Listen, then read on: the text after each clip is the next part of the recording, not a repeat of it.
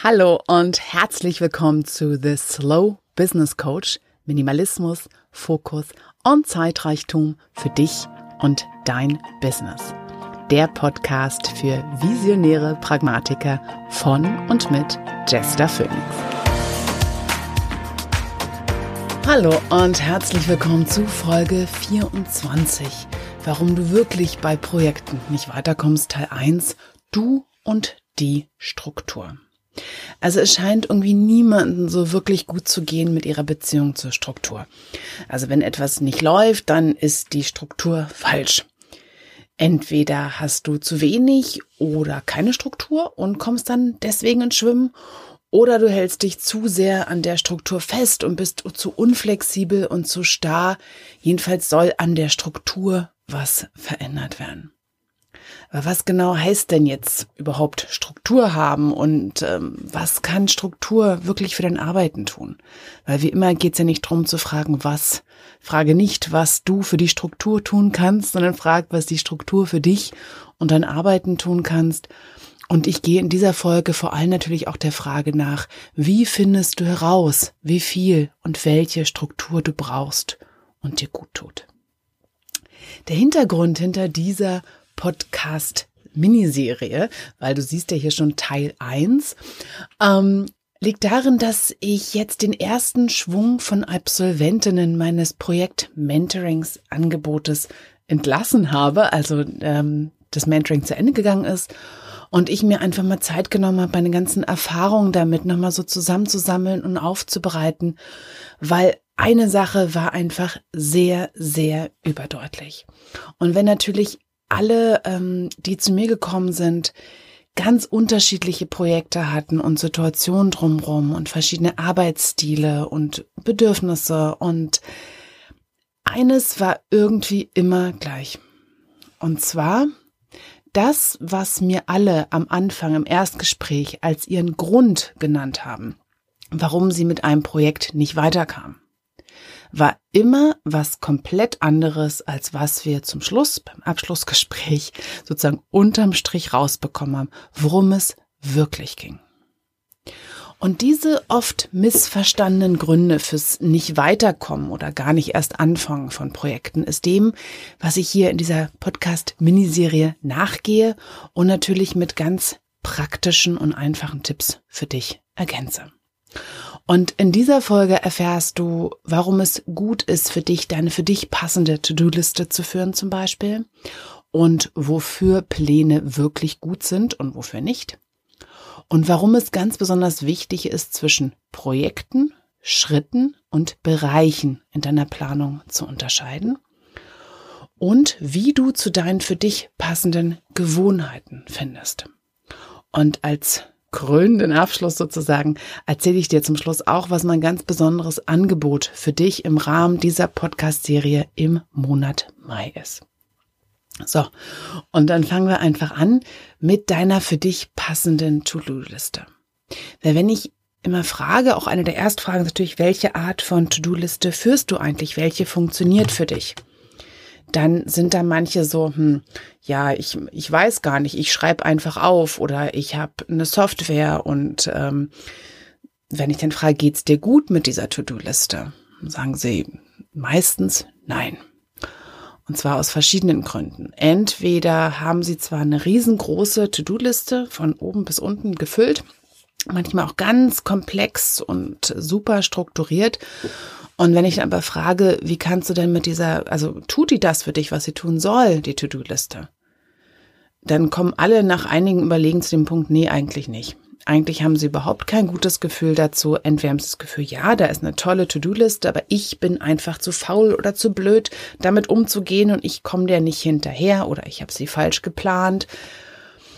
Und für die meisten, auch wenn es eine Hilfe ist, kommt sie irgendwie in ihre Grenzen und es hat eher so ein Gefühl von, das ist etwas, was ich tun muss für mein Business. Ich muss eine To-Do-Liste führen und ihr folgen. So funktioniert professionelles Business. Ja, wenn es so funktionieren würde, würde es für dich funktionieren. So, und offensichtlich, wenn es dir nicht gut damit geht, dann ist es ganz wichtig, da anzufangen, für dich herauszufinden, was soll deine To-Do-Liste für dich überhaupt tun. Soll sie dich dazu bringen, zu handeln? Soll sie dich dazu animieren? Soll sie dir das Gefühl geben, irgendwo da gibt es einen Überblick über alles, was dazugehört zu einem Bereich oder Projekt? Oder geht es dir einfach darum, so ein bisschen Accountability, also so, ähm, im Außen zu haben, dass du etwas durchstreichen kannst oder einfach das gute Gefühl hast, da hast du was erledigt? Oder geht es auch darum, zum Beispiel im Team mit anderen gemeinsam an einem Projekt zu arbeiten? Also was genau brauchst du? Wie viel Struktur darin brauchst du wirklich? Und was heißt Struktur für dich? Also wenn wir von Struktur reden, meinen wir meistens was ganz Verschiedenes. Weil Struktur kann einfach heißen, da gibt es bestimmte Gewohnheiten, da gibt es bestimmte Regeln, die wir einhalten ein bestimmtes Ordnungssystem, das wir verfolgen und zum Beispiel auch mit anderen gemeinsam haben, damit wir gemeinsam in einem Projekt arbeiten können. Und es ist einfach dieses Gefühl, da ist etwas Bekanntes. Da ist etwas, woran ich mich festhalten kann, in diesem täglichen Chaos von Dingen, die ich nicht bestimmen kann, weil ich nie weiß, was der neue Tag bringt, was da auf mich zukommt, egal wie groß dein sonst täglicher Faktor X ist im Alltag, Du wirst nie in deine Glaskugel gucken können und wissen können, was der Tag bringt. Und diese Ungewissheit irgendwie, die irgendwie halten zu können, dafür nutzen wir Struktur. Und wie viel du davon brauchst, zum Beispiel bei der, deiner To-Do-Liste, hängt wirklich dafür ab. Und das gebe ich dir auf jeden Fall mit dieser Frage, was soll sie überhaupt für dich tun? Wie viel brauchst du? An Vorgegebenheiten, wie du arbeiten musst? Tut es dir gut, genau zu wissen, was zu tun ist? Oder tut es dir einfach gut, immer wieder mal einen Überblick zu haben, immer wieder mal ein Check-in zu haben und dann einfach loszulaufen, frei nach Lust und Laune, weil das für dich die größte Motivation ist? Oder tut es dir zum Beispiel auch gut zu wissen, was tun die anderen oder warum sollst du etwas tun? Ist das deine Motivation dafür? All das sind Fragen, die für dich hier drin wichtig sind. Und ganz allgemein zu planen, und das ist ja auch Teil der To-Do-Liste, ist ja auch Teil deines Plans ist. Wenn es dir darum geht, einen Überblick zu haben, deine Träume sozusagen zu ordnen, in eine bestimmte Richtung und Struktur zu geben, also eine Strategie zu entwickeln. Ja, eine Strategie heißt ja, das ist das Ziel, da möchte ich hin und wie komme ich das hin? Wie komme ich dahin? Und eine Strategie ist ein erster Entwurf von so werde ich es wahrscheinlich tun, aber auch als Plan ist es ganz doll wichtig, ja, erschaffe sie, erschafft dir einen Überblick, aber dieser Plan, diese Strategie, die sagt nicht unbedingt deine Zukunft hervor, sondern die tut vor allem eins, sie bereitet dich darauf vor, dass du mit dem notwendigen Verständnis und der Motivation einfach losgehst. Und dann, viel wichtiger als auf den Plan zu gucken, ist es einfach zu gucken, was ist genau vor dir? Was ist der Ist-Zustand? Was ist hier und wie kannst du darauf reagieren? Ja, also im Yoga-mäßigen zu sagen, ganz entspannt im Hier und Jetzt. Ich als Fernwanderin würde sagen, guck, wo deine Füße hintreten was die Wurzel vor dir ist, wo der umgekippte Baum ist, wo der Biber überflutete Wanderweg ist, ist viel wichtiger als die Karte, auf die du mal geschaut hast. Sei dir also sicher, was hier passiert und nutze Pläne dafür, dich vorzubereiten und nicht davon auszugehen, das ist die Zukunft und dann, wenn es nicht so kommt, weil es ganz oft passiert, äh, dass das Leben doch eine andere Vorstellung davon hat als wir, wie es weitergeht, einfach nicht dran zu gehen, oh, jetzt ist alles schiefgegangen, es läuft nicht nach Plan, es läuft nicht nach Plan, ist nicht die Ausnahme, sondern die Regel.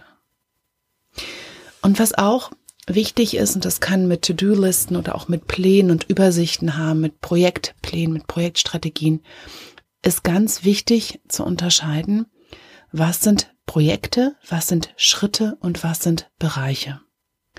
Weil sehr oft, wenn jemand nicht weiterkommt, dann haben wir so ein Gefühl, ja, das ist ja, was ich mir vornehme und ich müsste es ja einfach nur tun. Und ich müsste es einfach nur tun, haben wir so eine vage Vorstellung, wie das irgendwie geht und irgendwo hakt's da. Wenn du weiterkommst, brauchst du dich nicht weiter damit auseinandersetzen, weil wir haben natürlich eine innere Logik drin. Wir haben natürlich ein ungefähres Verständnis, wir machen jetzt das und dann werden wir schon sehen, so geht's weiter. Wenn du aber stecken bleibst, ist es ganz wichtig für dich ja einfach nochmal zu unterscheiden. ich benutze hierfür ganz gern mein Tool 3x3x3, was du natürlich auch in den Show Notes zu dieser Episode finden kannst. Da ist ein Video, nochmal eine Erklärung und auch eine Infografik. Also wenn du das noch nicht kennst, wenn du mit mir schon mal gearbeitet hast oder diesen Podcast länger hörst, dann kennst du es schon. So eins meiner Schweizer Taschenmesser-Tools, die ich für alles Mögliche anwende. Da gehe ich auch davon, als erstes lege drei Bereiche fest. Ja, zum Beispiel für ein Projekt oder auch für dein Business ganz allgemein. Ähm, ein Bereich ist etwas, was nie zu Ende ist, also was nie fertig ist. Wie zum Beispiel Marketing oder Kundenakquise oder Social Media oder Finanzen. Und ein Bereich, wenn du den aussuchst, darauf konzentriere ich mich jetzt mal, heißt einfach, der bekommt gerade mehr von dir als das alltägliche To-Do. Ja, als deine Gewohnheiten, als sozusagen Lauf der Dinge. Ein Projekt darunter, in diesem 3x3 mache ich so, such dir drei Bereiche aus, die du gerade dir besonders angucken möchtest und für jeden Bereich such dir drei Projekte raus. Ein Projekt ist etwas, von dem du weißt, wann es beendet ist. Und am besten ist auch in der Projektbeschreibung auf deiner To-Do-Liste oder deinem Plan genau hingeschrieben. Also nicht zum Beispiel Webseitenfotos, sondern Webseitenfotos erneuern oder beschriften oder ja, neu vom, wie auch immer. Also ganz genau reinschreiben, was möchtest du davon? Und wann weißt du, auch das so aufzuschreiben, wann weißt du, wann es beendet ist? Wann kannst du ein Häkchen dahinter setzen und zu wissen, Jetzt ist das Projekt fertig. Und dann, wichtig für deine To-Do-List oder eher auch für deine Motivation und vor allem Zeitplanung, sind die Schritte. Und Schritte sind etwas, von denen du weißt, wie lange sie dauern. Ja, da kann zum Beispiel eben nicht einfach nur Webseitenfotos drinstehen. Was heißt denn das genau? Heißt es, du möchtest erstmal gucken, welche du überhaupt erneuern möchtest? Wo nimmst du die neuen her? Musst du eventuell eine Fotografin engagieren? Wie kommst du zu der? Wann, wie verabredest du dich mit der? Ähm, was soll da überhaupt drauf? Was sollen diese Fotos aussagen? Wann, wie bearbeitest du sie? Ja, all diese Dinge sind einzelne Schritte. Und wenn du nicht weiterkommst bei einem Projekt, dann unterteil es nicht, kannst gern alle Schritte aufschreiben, um einen ersten Überblick zu bekommen. Ich empfehle aber immer, schreib dir nur die ersten drei Schritte auf. Also drei mal drei mal drei. Die ersten drei Schritte, weil wenn du zu weit planst, gibt es dir vielleicht einen Überblick, was alles zu tun ist. Aber das tust du nur mit dem Wissen, was du vor dem Projekt hast.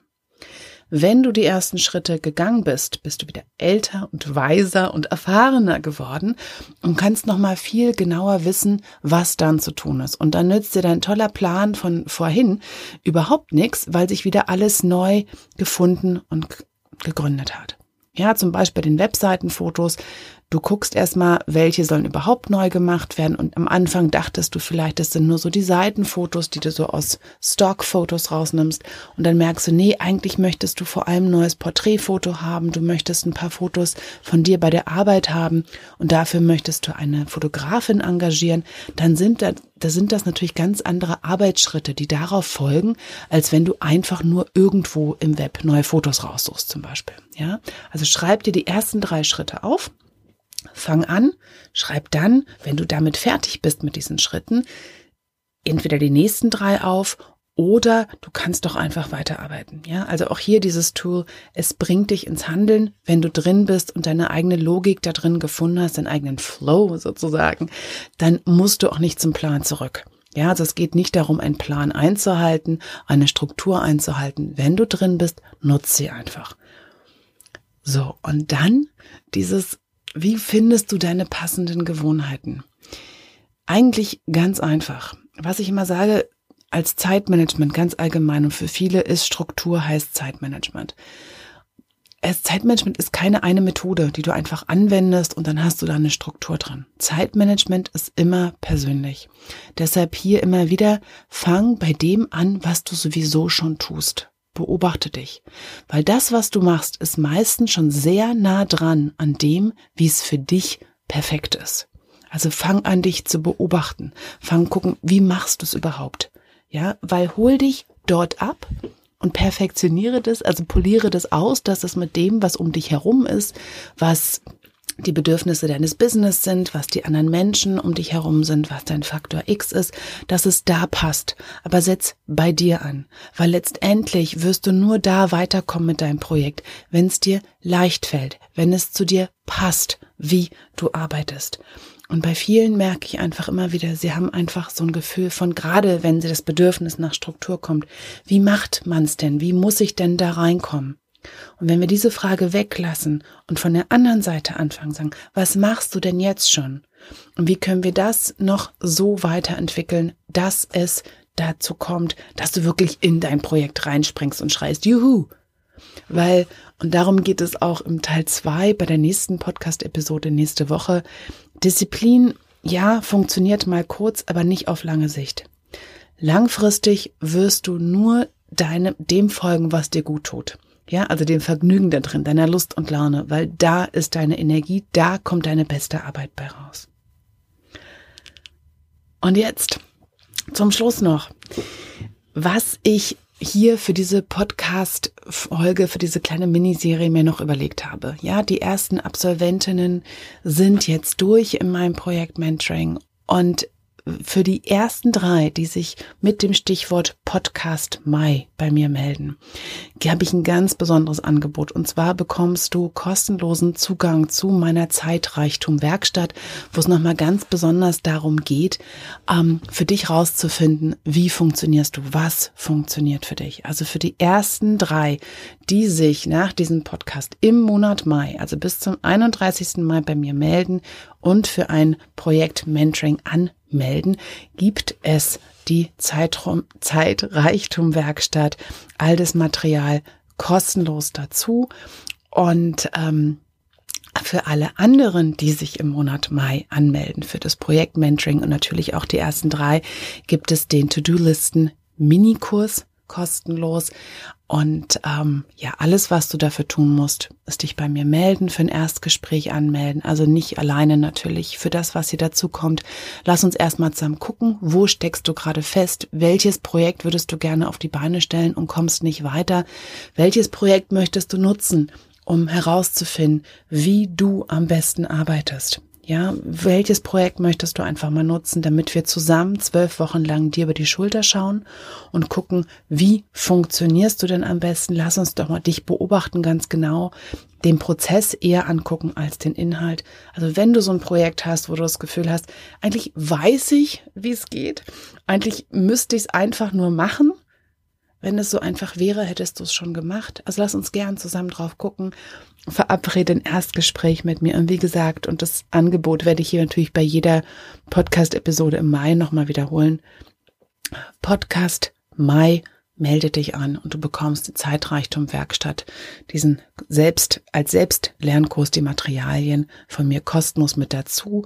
Das 1 zu 1 Coaching haben wir dann sowieso im Projekt Mentoring und die ersten drei bekommen Zeitreichtum Werkstatt und alle, die sich im Monat Mai anmelden für das Projekt Mentoring, auch wenn sie erst später anfangen, bekommen den To-Do-Listen Minikurs, wo du für dich rausfinden kannst, welche To-Do-Liste passt wirklich zu dir und wann auch kostenlos dazu. So. Und dann bin ich hier am Abschluss von Teil 1 und bedanke mich wie immer für deine wertvollste Ressource, deine Zeit und freue mich natürlich, wenn du auch bei der nächsten Episode Teil 2 du und die Disziplin wieder mit dabei bist. Bis dann. Tschüss. Und das war The Slow Business Coach. Minimalismus, Fokus und Zeitreichtum für dich und dein Business. Der Podcast für visionäre Pragmatiker von und mit Jester Phoenix. Und wenn dir diese Episode gefallen hat, dann schreib mir und schenk mir auch gerne ein paar Sternchen bei iTunes. Ich würde mich freuen, dich auch das nächste Mal wieder mit dabei zu haben. Herzliche Grüße und bis bald. Tschüss.